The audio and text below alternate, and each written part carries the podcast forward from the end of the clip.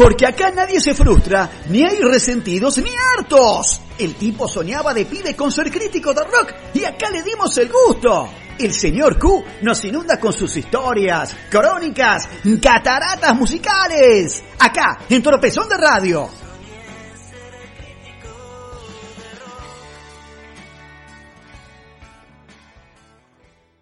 Buenas noches, bienvenidos al capítulo número 25 de la segunda temporada de la historia del rock argentino, acá en Cataratas Musicales, acá en Tropezón de Radio.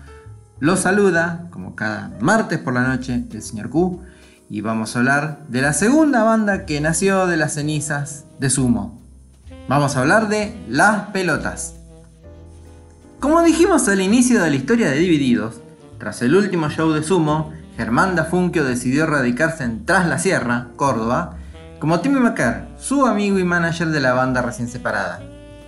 Pronto se reunió con Superman Troglio con la intención de hacer nueva música y tras viajar a Buenos Aires se conectó con su viejo compañero Alejandro Sokol, quien se había alejado del ambiente y convertido a la fe mormona. Ya junto a los tres en Córdoba, la química fluye, se incorpora el bajista Willy Robles y así nace Las Pelotas, que daría su primer show en un pub de Villaluro en noviembre de 1988. En mayo del 89 llega Tomás Sussman, ex guitarrista de Todos al Obelisco, y en 1990 Marcelo Fink, ex Metrópoli, es el nuevo bajista. Con esta formación, Las Pelotas graba su debut Corderos en la Noche, editado en 1991 en cassette y en vinilo, y en 1992 en CD, una curiosidad de la época. Corderos en la Noche daba los primeros hits de la banda, Shine, Sin Hilo y el que vamos a escuchar ahora, Bombachitas Rosas.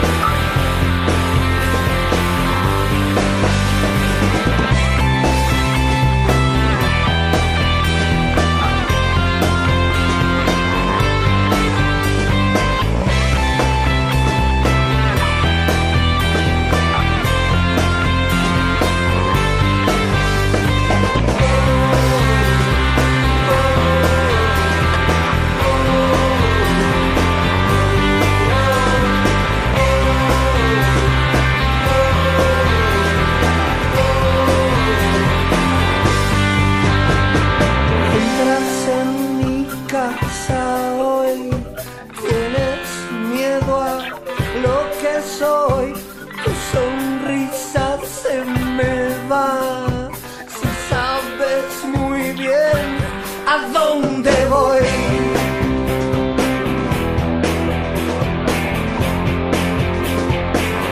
¿A dónde voy?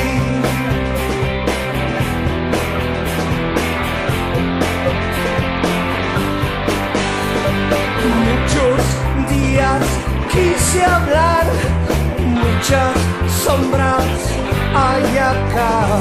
Cuando te busco, no estás. Cuando te encuentro, te vas.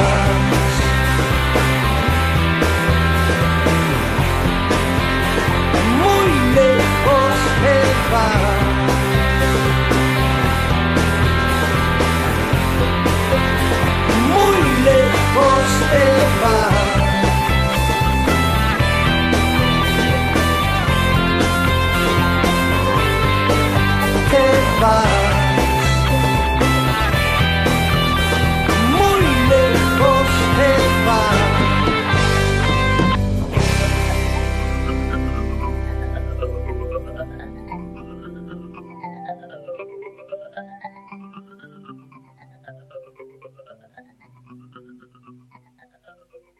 A pesar de la buena respuesta de crítica y público, Las Pelotas pasó un periodo complicado durante el 92 y el 93, con cambio permanente de bajistas, la salida de Superman Troglio y hasta un lapso en el cual el Bocha Sokol abandonó la banda por no sentirse capaz de ser el frontman de la misma.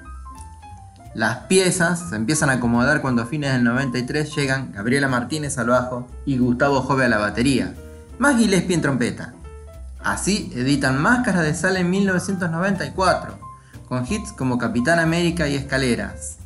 La popularidad crece, llenan dos veces el estadio Obras en junio y octubre y se dan el gusto de telonear la primera visita de los Rolling Stones en el verano del 95.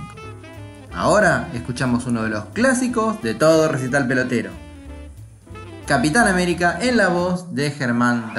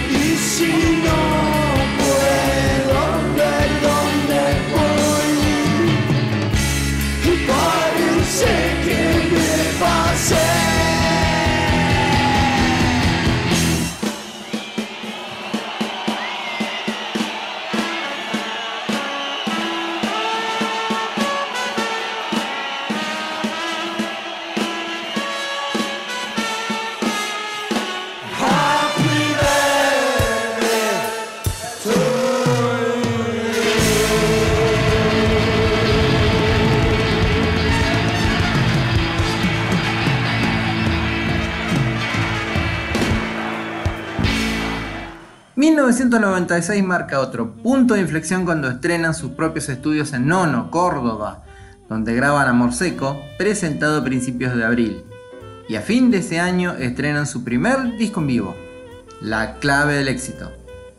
Un 1997 plagado de conciertos a lo largo del país tuvo su merecido premio. Vuelven a ser teloneros de los Rolling Stones en marzo y abril de 1998 y con la novedad de la salida de Gillespie, reemplazado por el tecladista Sebastián Schachtel, ex de la portuaria, en junio llega el disco ¿Para qué? donde empiezan a mostrar una beta reflexiva y melancólica. Así que cerramos entonces este capítulo número 25 de la historia del rock argentino y coso, escuchando a las pelotas haciendo ¿Para qué? Amigos, buenas noches, y disfruten de esta primavera. Acariciando un sueño más, viendo al tiempo pasar. ¿Para qué? Buscando algo en los demás, algo que me haga pensar. ¿Que para qué?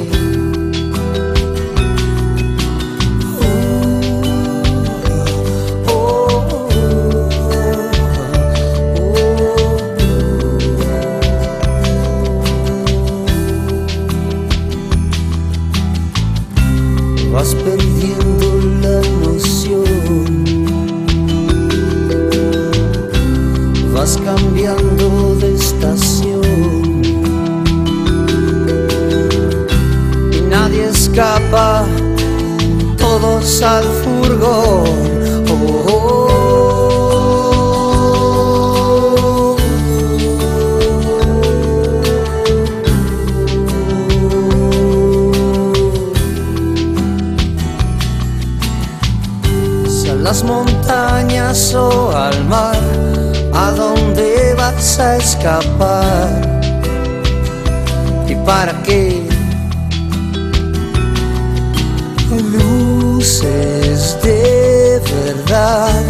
no pienses más.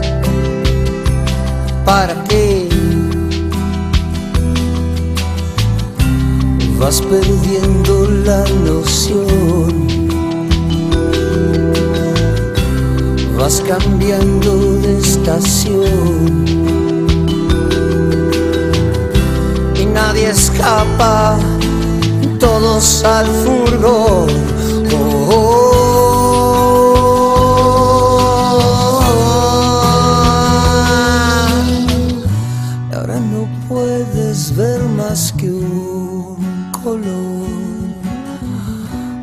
Se olvida y no existe más amor. Y nadie escapa, todos al furgón. Acariciando un sueño más, viendo al tiempo pasar. ¿Para qué?